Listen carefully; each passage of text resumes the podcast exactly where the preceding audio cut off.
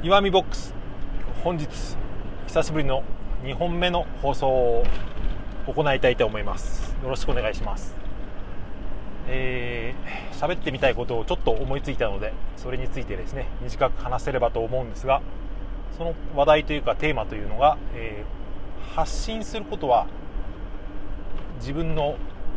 精神を正常に保ってくれるなっていうことを思ったんですよね。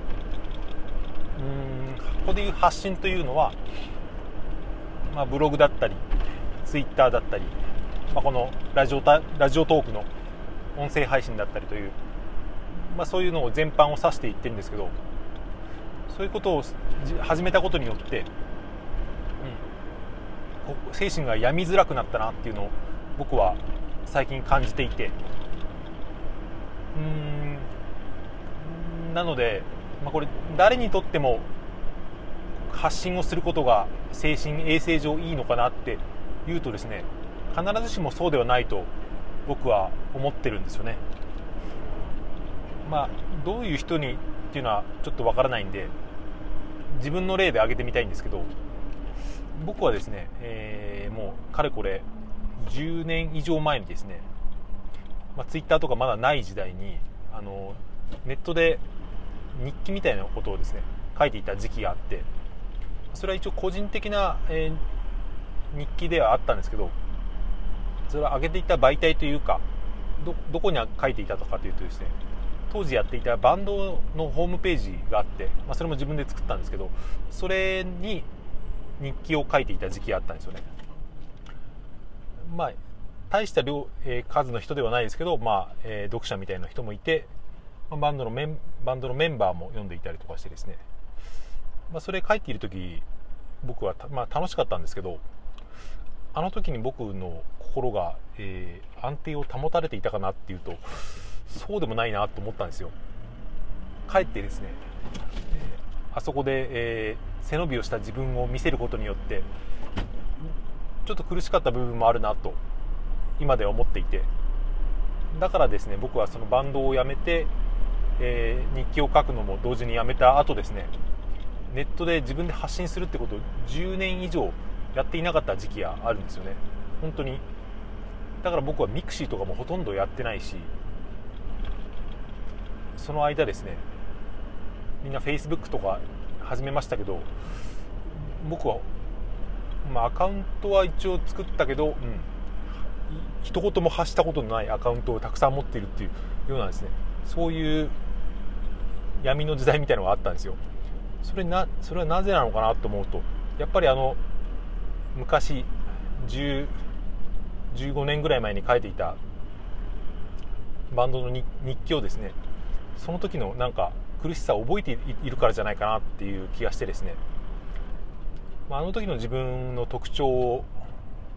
今一言で言い表すとまあ大雑把に言うと中二病みたいなものだったと思うんですよね。中二病って、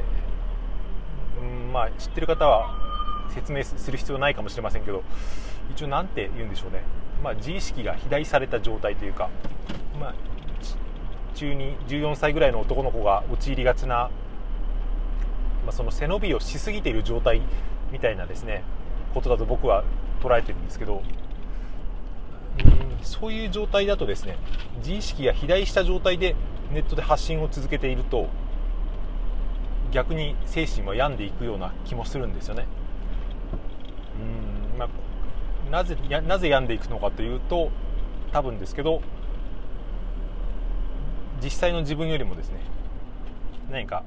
かけ離れたものを表現しようとするからっていうことだと思うんですね。まあ、でも音楽をやるって結局そういうところもあったりしてうんまあある意味ではその何て言うんでしょうねかけ離れた自分を表現して、まあ、そのギャップを埋めるために頑張るみたいなそういうところはあったと思うんですけど、まあ、当時の僕はそのギャップに耐えられなかったっていう今はそうやって思ってます。まあネットの日記ぐらいで何を大げさなと思われるかもしれないんですがでもあの当時の僕は本当にちょっと参っていたんですよね。今思うと。自分の話だけして終わるのはちょっと誰のためにもならないと思うので最後にそれではこれから発信をしていくような人たちとか、まあ、もっと言うと僕の息子の世代とかはですねこれから発信していくのはまあ当たり前になっていくと思うんですけどそういう時にどういうことを気をつければいいのかなってことを最後にちょっと考えてみたいと思います。そうですね。まずなるべくそのありのままの自分を表現するというか、まあ、背伸びすることは悪いことではないんですけどうん背伸びとその虚栄というか嘘みたいのは割と紙一重なところがあって、うん、背伸びした自分に追いつくっていうのことをそのために努力をしたりすればそれはとても健全なことだと思うんですけど、うん、努力する気もないのにその背伸びした自分だけを表現してそのギャップに苦しめられるってなってればそれは本末転倒なのでそれはしない方がいいと、まあ、それでありのままの自分を受け入れるためにはやっぱりその発信すると文章でも音声でも自分で見返せるようになるのでそれを見るときにですねそこにはありのままの今の自分がいたりするわけですよね、まあ、背伸びをしていたとしてもそこにはですね隠せない本当の今の状態の自分が映されているわけなので、まあ、それをちゃんと、えー、認めるっていうとこですかね、うん、こんなのは本当の俺じゃないって思ってしまうかもしれないですけど